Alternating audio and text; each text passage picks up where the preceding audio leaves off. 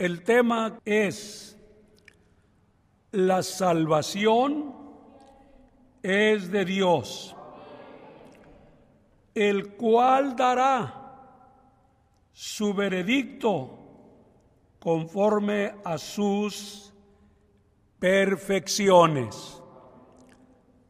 Otra vez, la salvación es de Dios, el cual dará su veredicto conforme a sus perfecciones. Aquí en esta en este tema vamos a tomar el texto para la gloria del Señor y esperamos que Dios nos ayude para poder manifestar el deseo de Dios en el nombre del Señor. Mateo capítulo 5 versículo 22. Pero yo os digo que cualquiera que se enoje contra su hermano será culpable de juicio, y cualquiera que diga necio a su hermano será culpable ante el concilio, y cualquiera que le diga fatuo quedará expuesto al infierno de fuego para la honra y la gloria del Señor. Tome asiento la iglesia para la gloria de nuestro Señor y Salvador Jesucristo. Este texto se ha tomado para introducción a esta plática que vamos a tener con la ayuda del Señor. Nuestro Dios dice que tiene hechas sus obras a la perfección. Y sucede, hermanos, que Dios quiere que su pueblo también busque la perfección.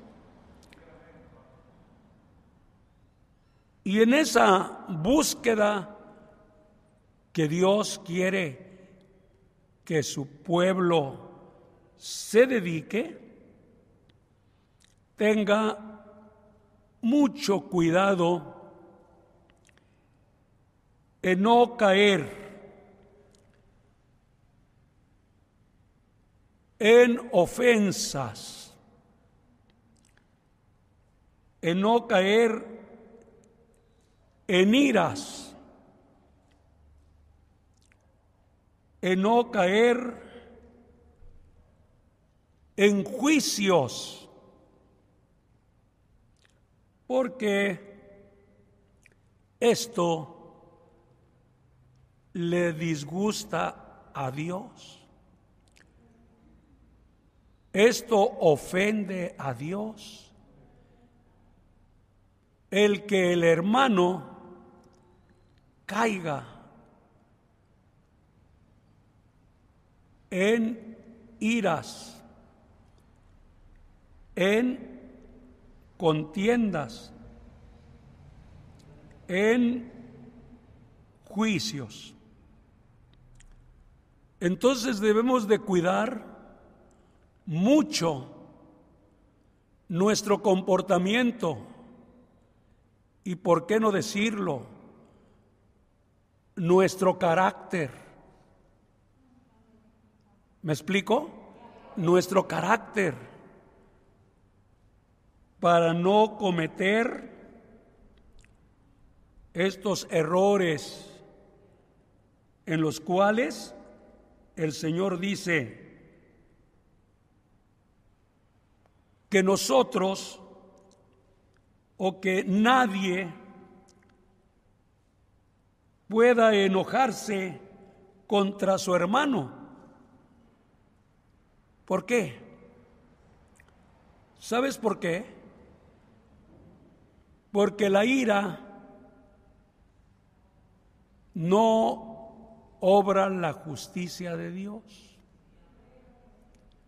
Entonces el enojo es dañino y nos orilla a cometer errores, nos orilla a cometer faltas, nos orilla también a expresar cosas ofensivas. Y cada uno de nosotros debemos estar velando, hermanos, para no caer en esta situación. Debemos de buscar obedecer a Dios y ser cada uno de nosotros quien busquemos, dijimos, esa perfección. La palabra de Dios dice que si alguno no ofende en palabra, este es varón perfecto.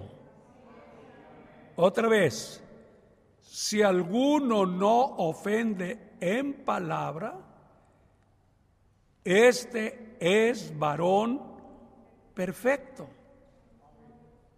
Entonces también conviene, hermanos, que cada uno de nosotros busquemos esta perfección. ¿Cómo? No ofendiendo en palabra, en dicho.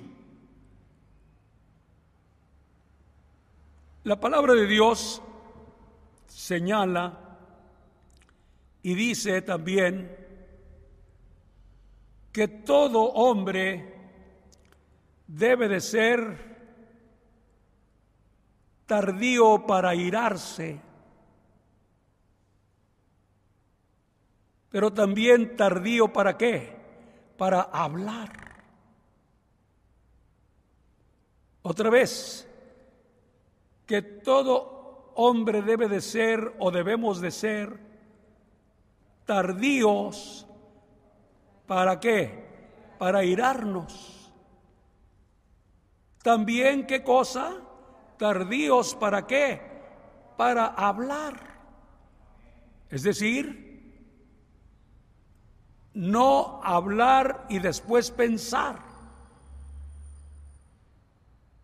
El Señor quiere que antes de hablar pensemos para que nuestro hablar, dice la escritura, sea vuestra palabra siempre con gracia sazonada con sal, para que sepáis cómo debéis responder a cada uno. ¿Te estás fijando, hermano? Los consejos tan preciosos que nos da el Espíritu de Dios, de que no hablemos a la ligera, de que no nos airemos de ninguna manera, de que no hagamos juicios sino que cuidemos nuestra manera de hablar, nuestra manera de expresarnos, para no ofender, para no dañar, porque de otra manera, si no prestamos atención a esta palabra, seremos, dice la palabra de Dios, culpados. Fíjate nada más. ¿Cuántas de las veces se nos hace fácil decirle al hermano, necio?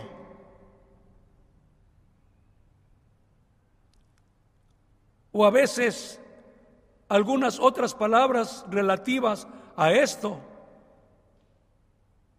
y se le ofende. Y estás ofendiendo con esa palabra a tu prójimo.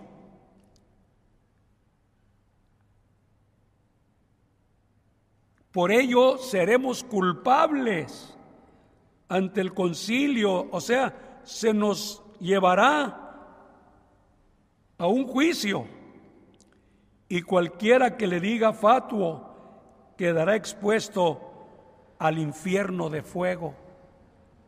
O sea, es, vamos a decir, malo el que nosotros nos ofendamos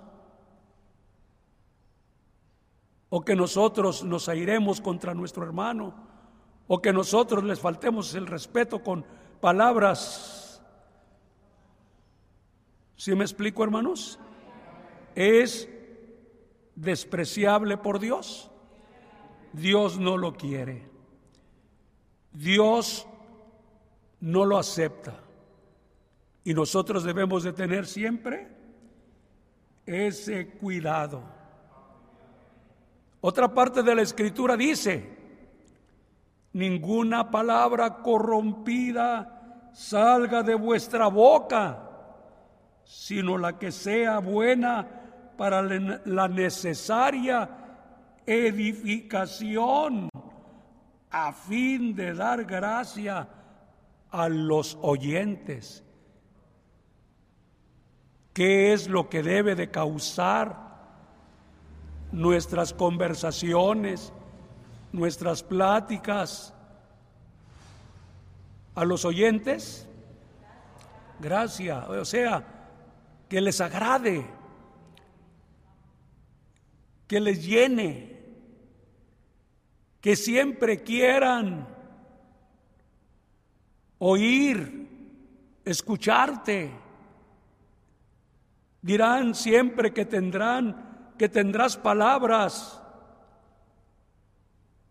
finas, elocuentes, amables y que esas palabras les llenan y les convencen en su corazón. Ese es el cuidado entonces que se debe de tener, hermanos, en nuestra vida y en nuestra forma de pensar, porque Dios quiere que su pueblo o el hermano sea siempre distinguido por su manera de ser. Bendito sea el nombre del Señor.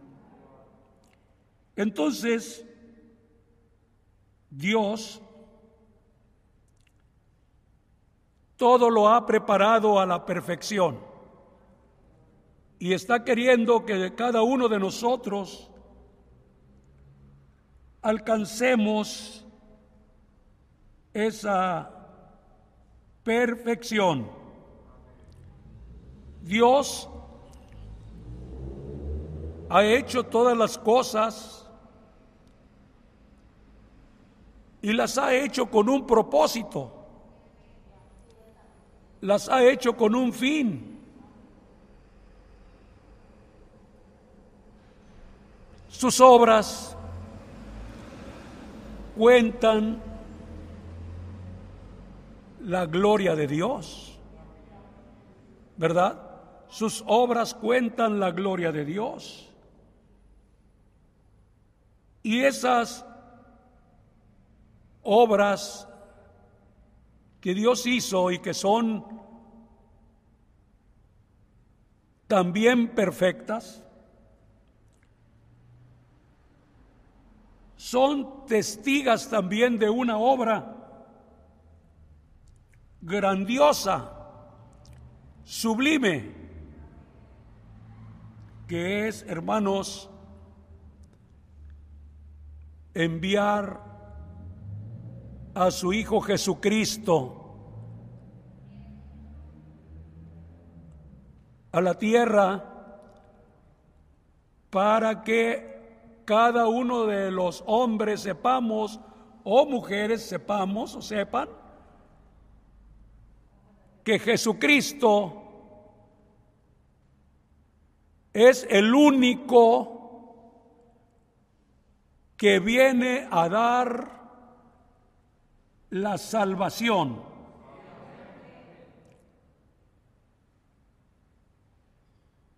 Y en esa obra que Dios ha hecho de mandar a su Hijo Jesucristo para salvación, porque no hay otro nombre dado a los hombres en que podamos, ¿qué cosa? ser salvos solamente en el nombre de quién? De nuestro Señor Jesucristo. Pero hay una cosa muy preciosa, muy importante, que Jesucristo viene a dar la salvación Pero no, hermanos, haciéndola imposible. Otra vez, pero no haciéndola imposible, sino la palabra de Dios nos dice que por eso fue enviado, nacido de mujer, para que se compadeciera ¿Sí me explico, hermanos? Para que se compadeciera de nosotros, de nuestras flaquezas, de nuestras debilidades. Entonces Cristo viene también con ese cúmulo de perfecciones que es amor, misericordia, justicia, verdad, piedad. ¿Sí me explico, hermanos? Viene con ese cúmulo de perfecciones, las cuales él manifiesta. Pero ¿sabes por qué? Porque Él quiere que nosotros nos salvemos. Y Él sabe, sabe perdonar. ¿Sí? ¿Sabe qué? Sabe perdonar. Y se manifiesta entonces el gozo de la esperanza en nuestro corazón, que viene a ser algo que está al alcance de cada uno de los que llama nuestro Señor Jesucristo. Otra vez, entramos en ese gozo de la esperanza porque no está vedada, no está oculta para nosotros. El Señor nuestro Jesucristo nos ha abierto ese camino y tenemos entrada hasta el lugar santísimo. Sí, hermanos, bendito sea el Señor por el más amplio y puro camino, hermanos. Bendito sea el Señor. Entonces, esta esperanza de gloria nos mantiene alentados,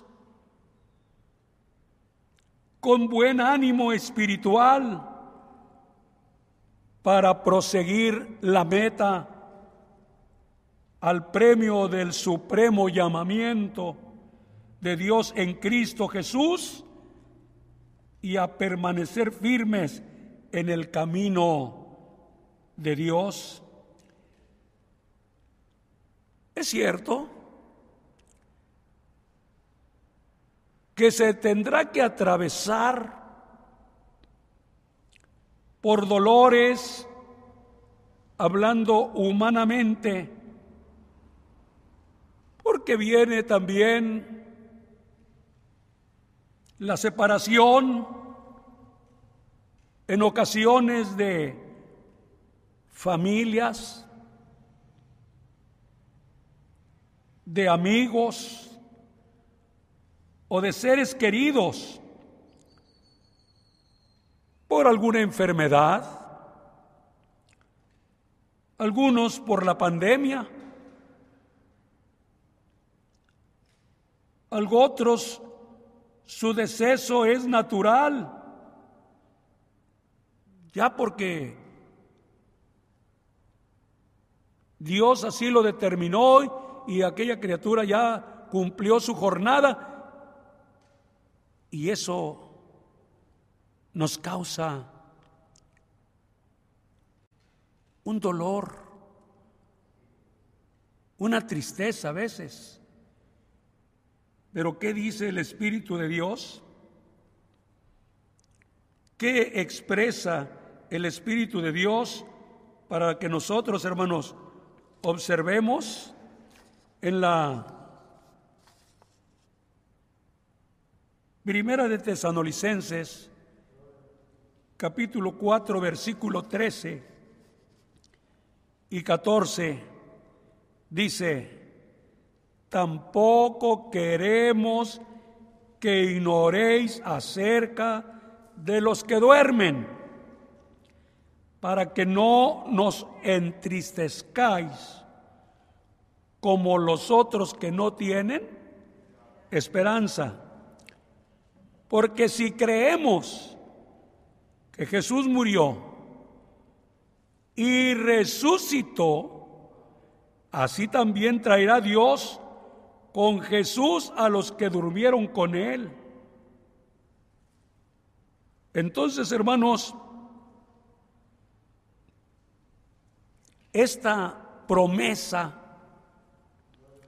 de Dios nos debe de mantener a nosotros con esa esperanza de que cuando nuestros familiares dejan de existir, el amigo o alguien estimado, sí, sí podemos llorar, porque la carne es natural, pero se llora por ese dolor que causa pero no se llora de desesperación. Fíjate bien, no se llora de desesperación, no hermanos, sino que se llora así naturalmente, pero con una esperanza. ¿Sí, hermanos? Por una esperanza o sea, no es que esté prohibido llorar en la iglesia del Señor para que manifestemos nuestro dolor o nuestra tristeza o nuestra angustia, pero no es, hermanos, de desesperación. es el dolor natural, porque nos alienta una esperanza. Y la esperanza que nos alienta es que con la ayuda de Dios nos volveremos a encontrar. ¿Te fijas? Nos volveremos a encontrar. Tendremos la bendición de ver otra vez aquellos que han triunfado. ¿Sí? Entonces, el Espíritu de Dios nos dice que estemos gozosos en la esperanza y sufridos en la tribulación y constantes a la oración. Entonces, hermanos, aquí vamos a ir entendiendo con la ayuda del Señor algo muy importante, algo muy necesario. Vamos pensando entonces, ¿a quién corresponde el juicio de las almas? ¿Sí me explico? ¿A quién qué? Corresponde el juicio de las almas. Y este juicio solo corresponde a Dios y a su Hijo Jesucristo. Porque Dios Así ha querido. Dios así lo ha marcado. La palabra de Dios lo señala y lo dice en Juan 5:22 dice porque el Padre a nadie juzga sino que todo el juicio dio al Hijo. Entonces, a ver, vamos a ir entendiendo con la ayuda del Señor. Siempre, siempre que llega a haber alguien que muere, nosotros, hermanos, en ocasiones caemos en un error de hacer juicio, de hacer juicio. Y nuestro juicio no es acepto delante de Dios. Porque ¿quién es el que está puesto para juzgar?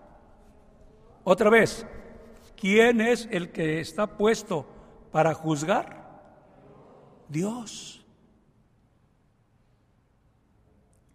Pero tenemos a veces ese atrevimiento de que cuando alguien deja de existir, hermanos, pues entonces se empieza a especular. Y a veces arrojamos los veredictos. Ese no se salvó. Otros. ¿Se salvaría? Hermano, ¿quién te ha puesto a ti o a mí por juez? Imagínate imagínate lo que te voy a decir. Ojalá y mi hermano enlace las palabras primeras con este pensamiento. Si Dios se disgusta, se, no está de acuerdo en que se ofenda al hermano, en que se le hable mal, en que te aires contra el hermano, dime una cosa, ¿cómo será el disgusto de Dios si nosotros queremos usurpar un lugar que no nos corresponde. ¿Cuál lugar? El de jueces o el de juez. Porque al único que Dios ha establecido, ¿quién es? Dijimos, ¿quién es, hermanos? Es nuestro Señor Jesucristo. Él es entonces el único puesto para hacer qué? Juicio. Si bien es cierto, hermanos, podemos nosotros ver cómo Cristo es el único que puede dar o quitar, que puede ofrecer o no ofrecer, hablando del beneficio porque fíjense bien, tenemos el ejemplo de alguien que estando clavado en la cruz, más bien eran dos, ¿verdad? Que estaban clavados juntamente con el Señor. Pero uno le reclamaba, uno se burlaba,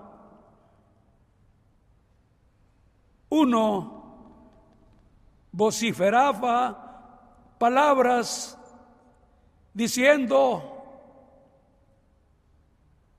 tú que salvaste a otros, sálvate a ti mismo y ven a salvarnos.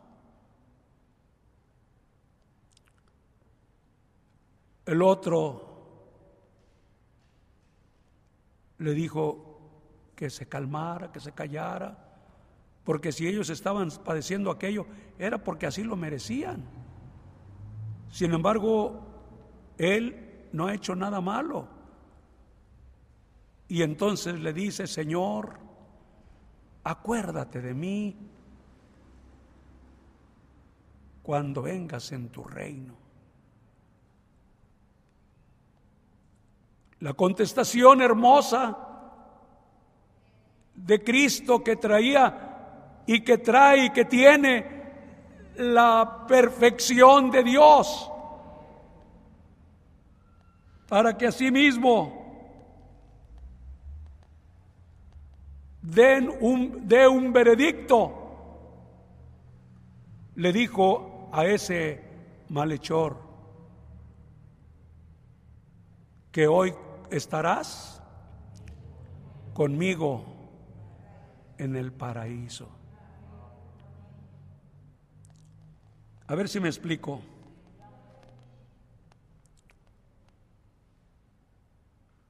Según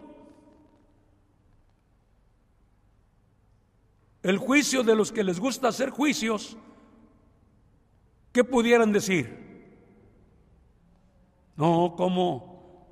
Cómo se salvó, cómo si no tuvo una vida íntegra, no tuvo ni siquiera tiempo para creer en el Señor o estar con el Señor o servirle al Señor. ¿Cómo? Pero ¿quién es el que le dio la salvación? No sé si me estoy explicando, hermanos. ¿Quién es el que le dio la salvación? Es nuestro Señor Jesucristo. Sí, porque Él qué cosa? Es el único juez. ¿Sí, hermanos? El único qué? Juez a quien Dios ha puesto. Y, le, y dijo el Señor Jesús, para que no quedara ninguna duda, toda potestad me es dada. Bendito sea el Señor en el cielo y en la tierra. Entonces, Dios así ha querido, así ha deseado. Bendito sea su nombre. Entonces, hermanos, cada uno de nosotros debemos ver y comprender cómo es necesario que nosotros no ocupemos lugares que no nos corresponden. Romanos 2.16 dice, en el día en que Dios juzgará por Jesucristo los secretos de los hombres conforme a mi evangelio. A ver, fíjense bien qué bonito. Cristo tiene la cualidad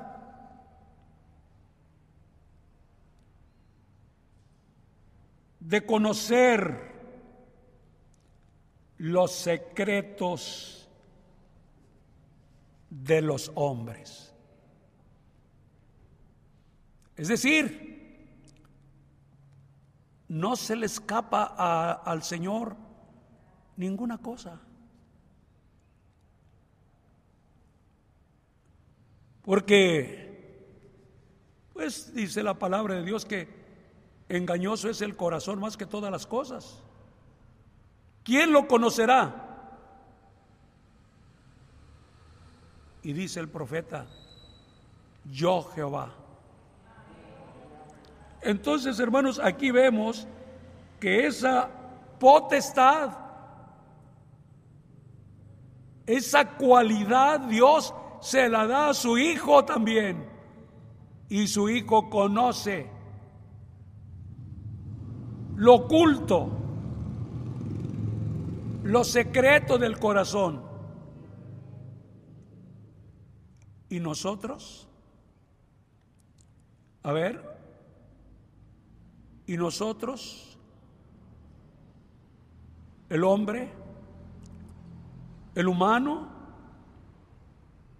el hermano la hermana. ¿También? No. ¿Tú conoces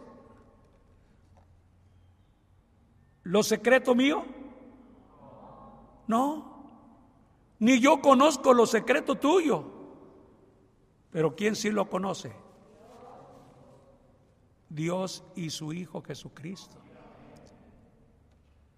Y su Hijo Jesucristo tiene esa cualidad de que no le vamos a, engañar,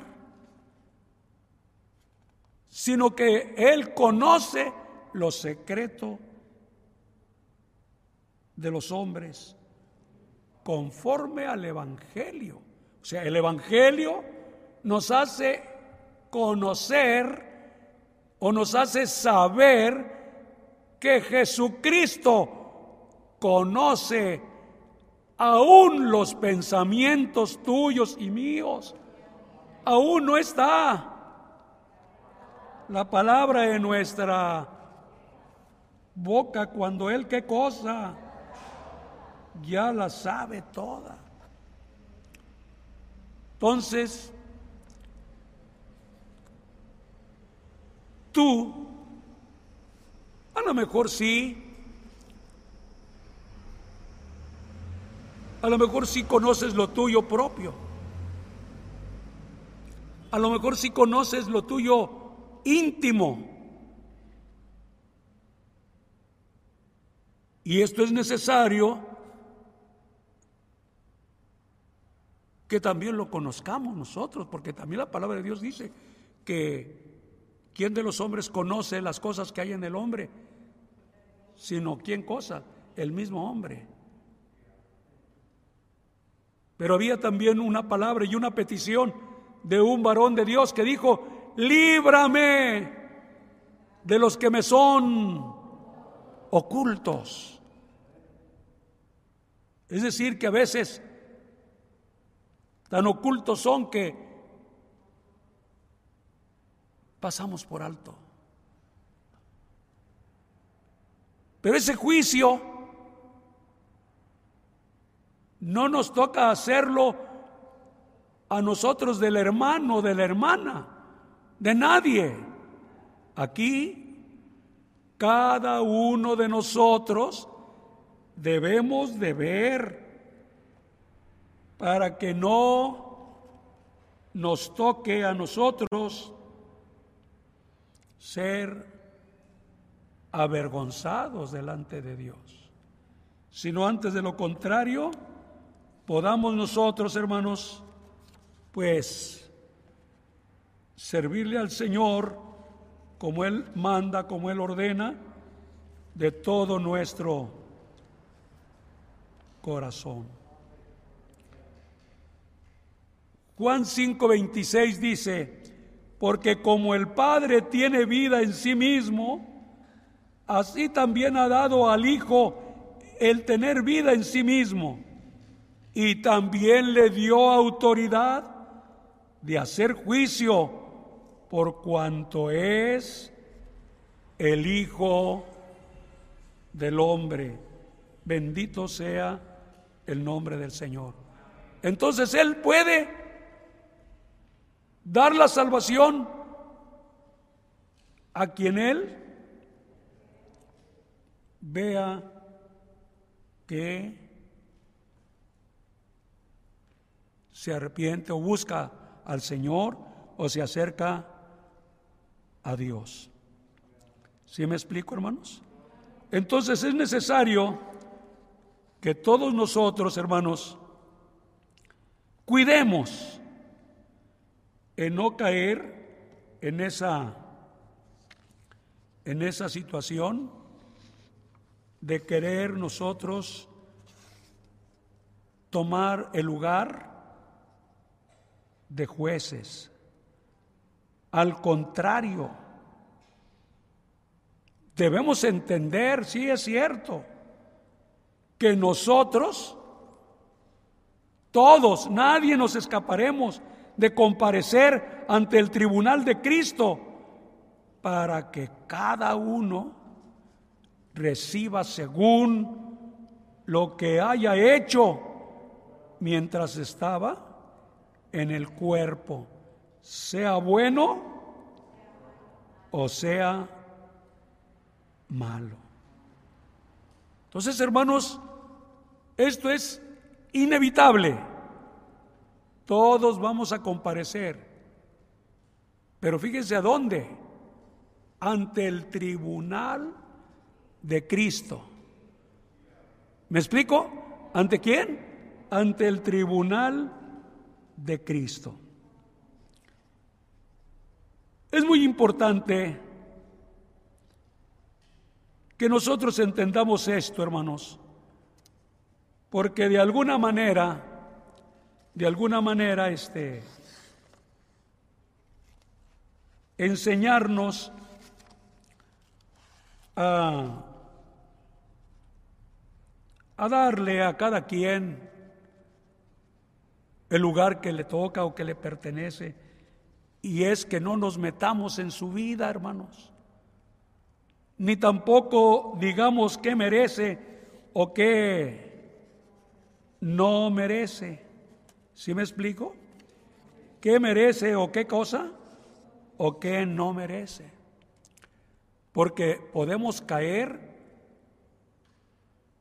en las equivocaciones y Dios no lo estima.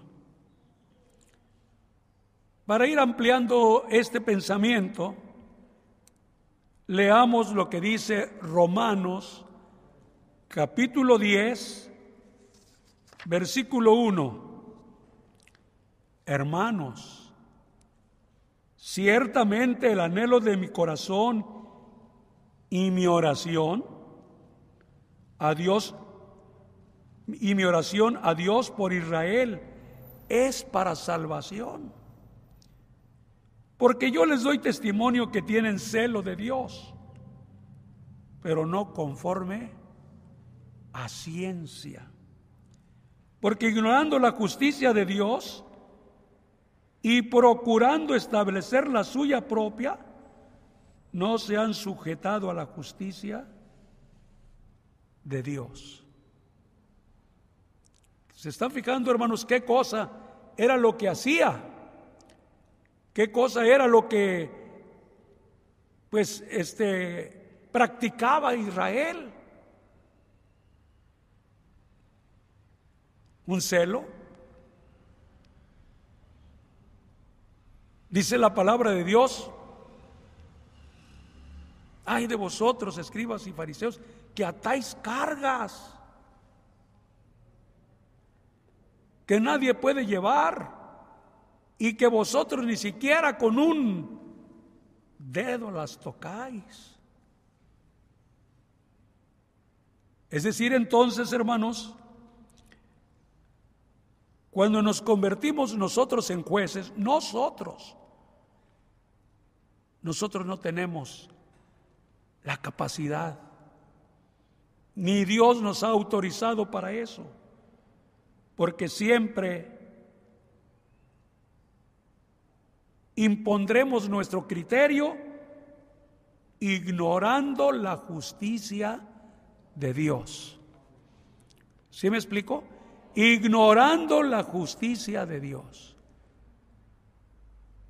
Entonces, Israel eso, eso hacía, esas cosas este, realizaba, y con mucho celo trataba a los gentiles también de otra manera y a los que no guardaban las cosas, también los mataban a pedradas y todo. Bueno, pero ellos, ¿qué les dijo el Señor cuando llevaban a aquella mujer? ¿Se acuerdan? El que esté de vosotros limpio arroje el primero la piedra. Estaban haciendo un juicio, a ver si me hago entender, estaban haciendo un juicio y el juicio arrojaba, según su, su pensamiento, arrojaba la muerte para esa persona. ¿Sí me explico, verdad? Arrojaba la muerte para esa persona. Sin embargo, llegaron con el clemente, con el misericordioso, con el piadoso. Esta mujer la encontramos en esta situación. Y la ley de Moisés dice que las tales mueran a pedradas. ¿Tú qué dices? Después de tanta insistencia, les dice el Señor, bueno, pues el que esté limpio, arroje la piedra el primero. ¿Cuántas piedras arrojaron? Ninguna, hermanos. ¿Cuántas piedras aventaron? No, ninguna, al contrario. Todos, ¿qué cosa? Se fueron porque allí estaba el que conoce los secretos del hombre. Sí, hermanos, ahí estaba. Y Él es el único. Bendito sea el nombre del Señor, hermanos. Entonces es necesario, pues, que nosotros, hermanos, entendamos que nosotros no somos los jueces de las almas. No. El único que es juez aprobado por Dios es Jesucristo. Bendito sea su santísimo nombre, hermano. Es muy importante que nosotros entendamos esto. La palabra de Dios nos habla de las cosas que, que Dios, o más bien que Cristo, pone como un ejemplo o como una parábola para entender cómo Dios tiene sus pensamientos tan agradables, tan hermosos. Bendito sea el Señor. La palabra de Dios en Mateo 20 Son varios versículos los que marca del 1 en adelante.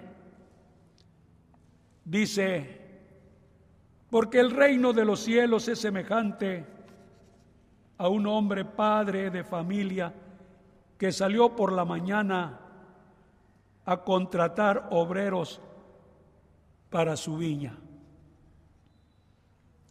y habiendo convenido con los obreros de un denario al día, los envió a su viña, saliendo cerca de la hora tercera del día, vio a otros que estaban en la plaza desocupados y les dijo, y también vosotros a mi viña, y os daré lo que sea justo. Y ellos fueron salió otra vez cerca de la hora sexta y novena e hizo lo mismo. Y saliendo cerca de la hora undécima, halló a otros que estaban desocupados y les dijo, ¿qué estáis aquí todo el día desocupados? Le dijeron, porque nadie nos ha contratado. Y les dijo, y también vosotros a la viña y recibiréis lo que sea justo. Cuando llegó la noche, el señor de la viña dijo a su mayordomo, llama a los obreros y págales el jornal, comenzando desde los postreros hasta los primeros. Y al venir los que habían ido cerca de la hora undécima, recibieron cada uno un denario. Al venir también los primeros, pensaron que habían de recibir más, pero también ellos recibieron cada uno un denario. Y al recibirlo, murmuraban contra el padre de familia, diciendo, estos postreros han trabajado una sola hora y los has hecho iguales a nosotros que hemos soportado la carga y el calor del día.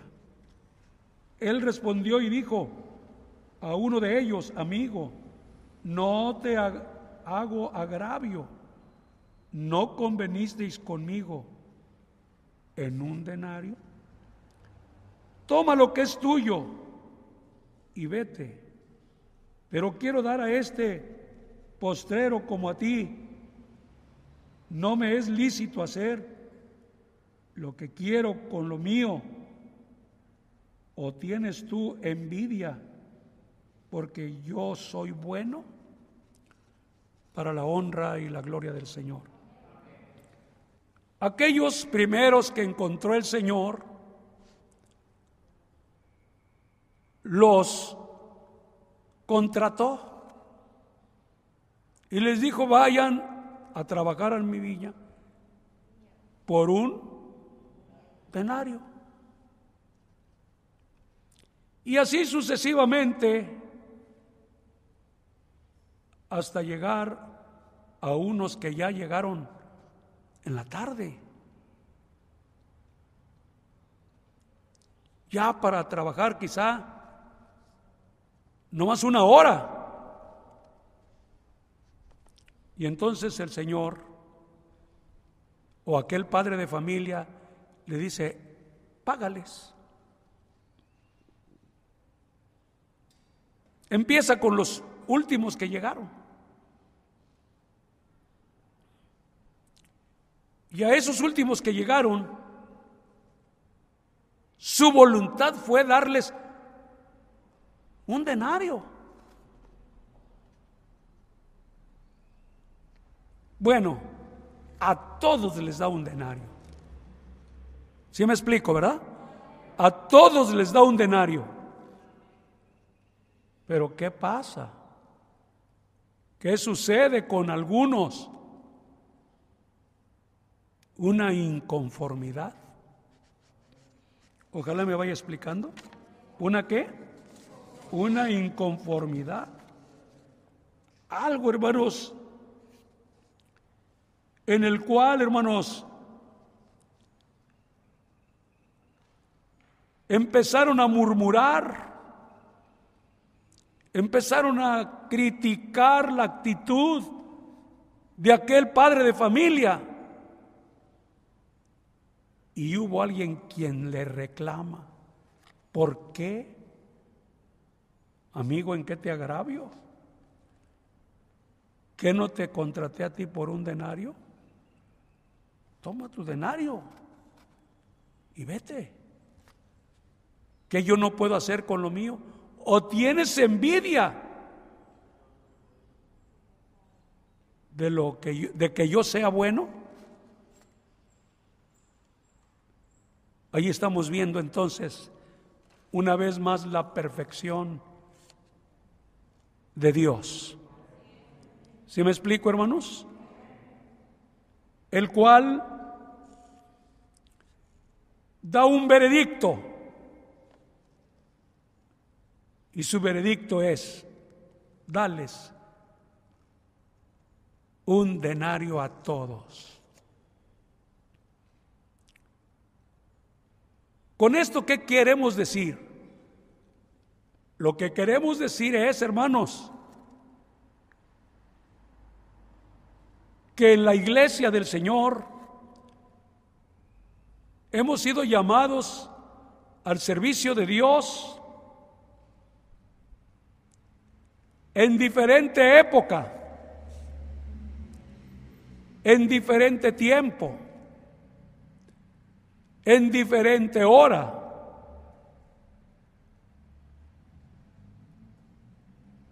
Pero también se nos ha dicho que Él nos dará lo que es justo. ¿Si me hago entender, hermanos? Que Él nos daría lo, lo que, ¿qué cosa? Lo que es justo.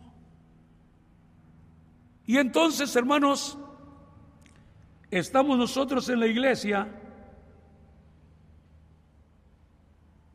y vemos a hermanos, a hermanas en la iglesia, los cuales tienen este un poco tiempo en la iglesia del Señor, los cuales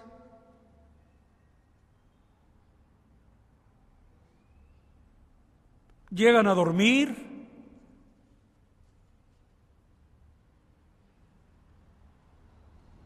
y se honran.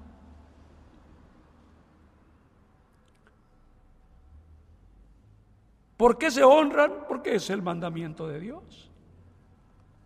¿Sí me hago entender? Pero luego también entra el pensamiento, o puede entrar el pensamiento en alguien para pensar, ese hermano apenas entró y mira.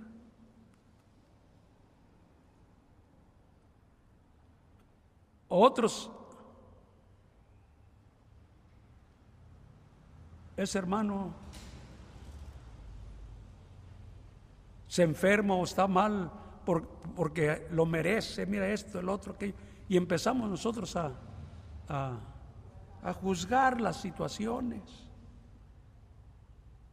No, hermanos.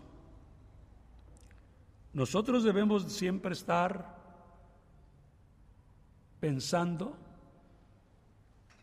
que tu contrato con el Señor fue serle fiel hasta la muerte. A ver otra vez, nuestro contrato con el Señor fue serle fiel hasta la muerte. Entonces, hermanos, es necesario que nosotros comprendamos, que nosotros entendamos que en la iglesia debemos de procurar nosotros, el que nosotros mismos nos exijamos una vida santa, honesta, delante de nuestro Dios. Cada uno de nosotros, acuérdense hermanos que la palabra de Dios dice que si nosotros nos convertimos en jueces de nuestros hermanos, también nosotros seremos medidos con la misma vara. Entonces debe de haber un pensamiento en todos nosotros, en mí, en ti. Yo debo de ser misericordioso, hermanos. Porque con el misericordioso Dios se muestra misericordioso. ¿Sí me explico, hermanos? Entonces, no debe de haber en nosotros ni reclamos, ni incomodidades. No, hermanos, debemos de estar siempre contentos. ¿Sí me explico, hermanos? Debemos estar contentos con nuestro Dios. Y no pensar en que aquel hermano merece esto, que aquel hermano no merece esto, que aquel hermano... No, al contrario, tú ve por ti. ¿Qué te estás granjeando? ¿Qué me estoy granjeando con Dios? ¿Sí, hermanos? Porque el juicio humano, fíjense bien, el juicio humano es equívoco. Solo el juicio de Dios es inequívoco. A ver otra vez. El juicio humano es equívoco, o sea, sí se equivoca, ¿sí? Todo el tiempo. Pero el juicio de Dios es inequívoco. No hay equivocación, hermanos. Si nosotros, hermanos, también vemos esto, podemos ver un ejemplo también en la palabra de Dios. En la palabra de Dios encontramos nosotros también que el Señor Jesucristo llegó en una ocasión a una aldea y en esa aldea no lo recibieron. Y viendo estos sus discípulos, humanamente sintieron un poco de celo y le dijeron al Señor, ¿quieres que mandemos que descienda fuego del cielo como lo hizo Elías y los consuma? A ver, el juicio humano, el juicio humano arroja equivocación. ¿Se me hago entender? El juicio humano arroja equivocación. ¿Cuál fue el resultado de ese juicio humano en los discípulos, inclusive del Señor? ¿Quieres que descienda, que mandemos que descienda fuego del cielo? Si tú dices, mandamos y que los consuma, a estos sintieron disgusto, coraje, porque aquellos rechazaron al Señor. No, les dijo el Señor, déjenlos, vámonos. A ver si me explico. Vámonos. Y entonces, hermanos, se quitaron de ese, de ese lugar y se fueron. Si ustedes ven la, la escritura en Lucas 9:52, la palabra de Dios dice, los cuales fueron, entraron a una aldea de los samaritanos para hacer preparativos. Mas no le recibieron, porque su aspecto era como de ir a Jerusalén. Lo que quiero, que vean ustedes es esto, miren. Dice que envió mensajeros delante de él, los cuales fueron y entraron en una aldea de los samaritanos. O sea, era una aldea que pertenecía a qué? A los samaritanos. Rechazaron al Señor, y querían destruirlos o que Dios mandara el fuego para que los destruyera. Pero el Señor Jesús no, no estuvo de acuerdo, no quiso, no estaba él con esa disposición, sino que el mismo Señor Jesús les dice, no saben ustedes de qué espíritu sois tentados. ¿Y qué cosa era el espíritu que los estaba, pues a ellos tocando? Era un espíritu de destrucción. ¿Sí me explico? Porque el Hijo del Hombre dice, no ha venido para perder las almas de los hombres, sino para salvarlas, y se fueron a otra aldea. Hermanos, el Señor, el Señor los detuvo para que no este, hicieran daño, para que no los destruyeran.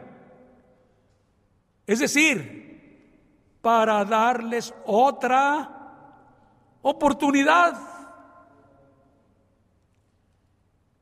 ¿Y qué sucedió? ¿Qué pasó? ¿Qué aconteció? Pues hermanos, aconteció, según nos dice la escritura, en algo que ustedes también ya han leído, dice en Juan 4:39, y muchos de los samaritanos de aquella ciudad creyeron en él por la palabra de la mujer que daba testimonio, diciendo, me dijo todo lo que he hecho. Entonces vinieron los samaritanos a él y le rogaron que se quedase con ellos y se quedó allí dos días. A ver, analícelo, hermanos. Según el juicio humano, ¿qué arrojaba? Otra vez, ¿qué arrojaba? No sé si me estoy haciendo entender. ¿Qué arrojaba? Muerte, destrucción, por el celo que hayan tenido. Muerte, destrucción. Pero el Señor le dijo, no, deténganse. Yo no vine a perder las almas, vine a salvarlas. Fíjate nada más, hermano, vine a salvarlas. Sí, se fueron, pero allí quedó una ventana abierta para esos que lo habían despreciado.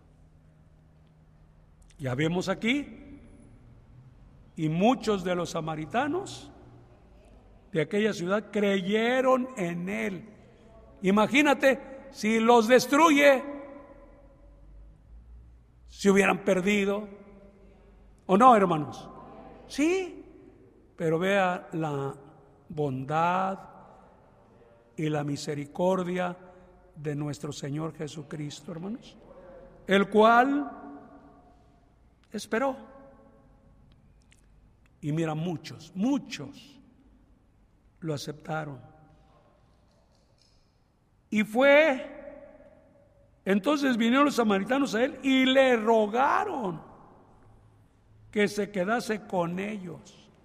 Mira, después de qué? Después de que lo, lo despreciaron, lo rechazaron, ¿qué pasó? A ver otra vez, ¿qué pasó? Hermanos, le rogaron que se quedase con ellos le rogaron que estuviera con ellos. Que ese, hermanos, amor que no tenían, nació en ellos. Y una vez que nació en ellos, hasta le rogaban a, Cristo, quédate con nosotros, permanece con nosotros.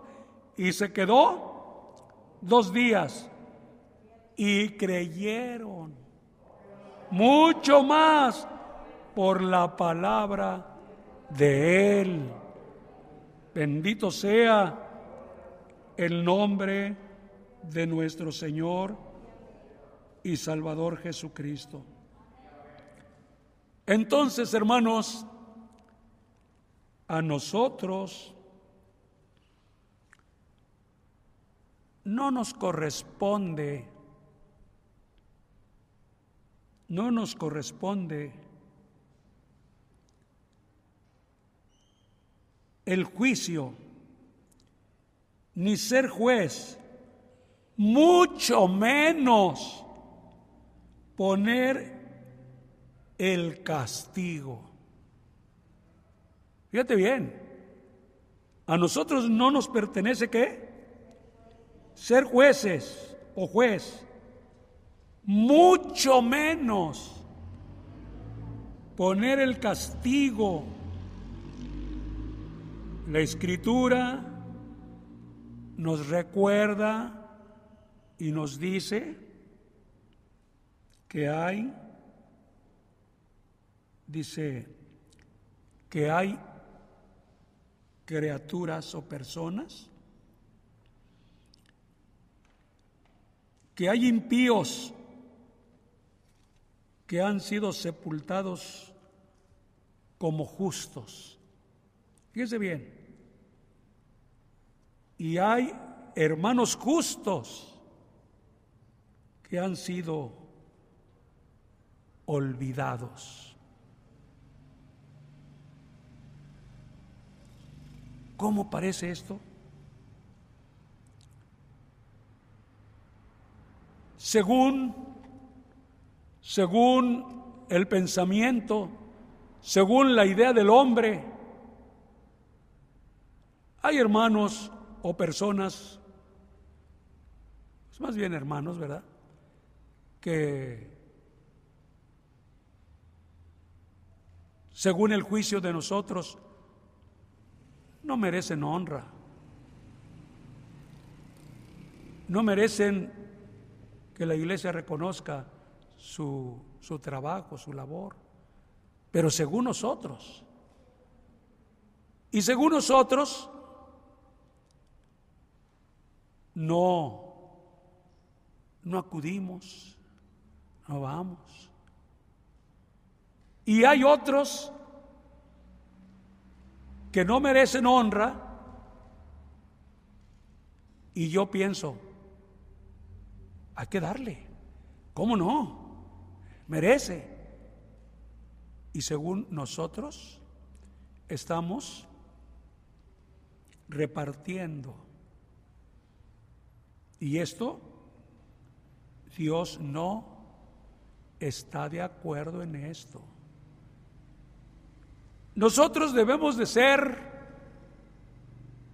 hermanos que cumplamos la voluntad de Dios.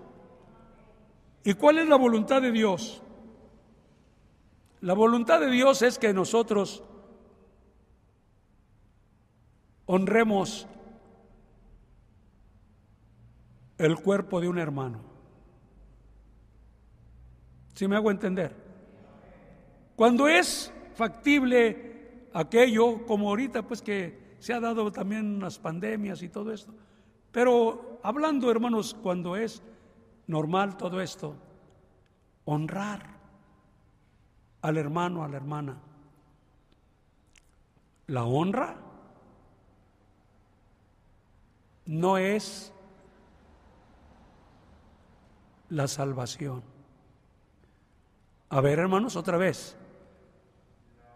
La honra no es la salvación. Ni tampoco, ni tampoco es la condenación. Nosotros entonces, ¿qué cosa debemos hacer? Cumplir. ¿Sí? Pero ¿cuántas de las veces nosotros, hermanos, estamos con algún pensamiento antes de todo? ¿Ese hermano se salvaría? ¿Esa hermana se salvó? ¿Quién sabe? A lo mejor no, a lo mejor sí. Otros también, hermanos, a lo mejor puedan decir, se debe de honrar creyendo que por esa honra se van a salvar. ¿Y qué dice la escritura? ¿Que hay qué? Que hay impíos. ¿Que qué, hermanos? Que son sepultados como justos. Otra vez, que hay impíos que son sepultados como justos. Eclesiastés 8:10. Eclesiastés 8:10. Asimismo he visto a los inicuos sepultados con honra, mas los que frecuentaban el lugar santo fueron luego puestos en olvido, en la ciudad donde habían actuado con rectitud. Esto también es vanidad. Entonces quiere decir, hermanos, que, que nuestras decisiones o nuestros juicios, vuelvo a repetir, son como equívocos. Otra vez, ¿son qué? Equívocos. Y por lo tanto, todos debemos de pensar en esto, hermanos. Miren, la doctrina, la doctrina a veces alguien dice, hermano, pero es que así dice la escritura, es que así dice la Biblia, es que así yo he oído la doctrina, que esto, que aquello, que aquel hermano, que aquella hermana que hace esto, que eso. Por lo tanto, entonces yo digo esto. Sí, sí dice la doctrina. Pero a ver, no dice para que se la apliques a otro. Otra vez, no dice para que se la apliques a otro Sí dice la doctrina, pero ¿para qué es? Para que nos, la apliquemos a nosotros, hermanos. Para que nosotros tengamos esa, esa, este, ese cuidado, ese esmero de aplicarlo. ¿Qué dice la doctrina? Sí, pero lo dice para ti, lo dice para mí. Pero ¿cuántas de las veces la queremos repartir, hermanos? ¿Sí me explico? ¿Cuántas de las veces la queremos repartir? Y esto no le agrada a nuestro Dios. Ojalá me vaya explicando. No le agrada a nuestro Dios.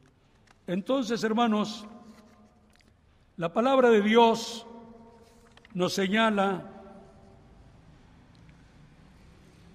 en Santiago capítulo 4, versículo 12,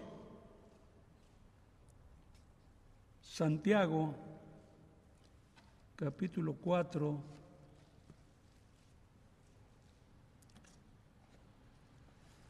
déjenme buscarlo para leérselos con la ayuda del Señor. Capítulo 4 dijimos, versículo 12. Dice, para la gloria del Señor, uno solo es el dador de la ley, que puede salvar y perder. Pero tú quién eres para que juzgues a otro. Entonces, ¿se están fijando en esto, hermanos? Otra vez. Otra vez, 4.12. Tú, uno es el dador de la ley, que puede salvar y perder. Pero tú, ¿quién eres para que juzgues a otro? Entonces te estás fijando esto, que el juicio es propio del Señor, hermanos. Entonces, cada uno de nosotros debemos siempre procurar estar, hermanos, con esa disposición para aplicarlo a nosotros mismos, porque juicio sin misericordia se hará con aquel que no hiciere misericordia. Y la misericordia triunfa sobre el juicio. Alabado sea el Señor. ¿Esto es bueno? Dios nos ayude. Y espero, espero haberme dado a entender con la ayuda del Señor. Solamente quiero terminar con un párrafo que viene aquí, que es dicho por el apóstol de Dios en una oración matutina. Muchos dirán en aquel día, como el fariseo que se encontraba en el templo, junto con él, con el publicano, te doy gracias porque no soy como este publicano pecador, a ese le va a reclamar, apártate de mí, obrador de maldad. Desde tu juicio ya está obrando mal, porque nunca te puse como juez. Otro dirá, pero yo prediqué, saqué demonios en tu nombre de nada te sirvió si juzgas a tu prójimo con maldad. Entonces, hermano, esto no debe de existir en nosotros. Aplícalo o apliquémoslo a nosotros mismos con la ayuda del Señor. Que esto sea para la honra y la gloria de nuestro Señor Jesucristo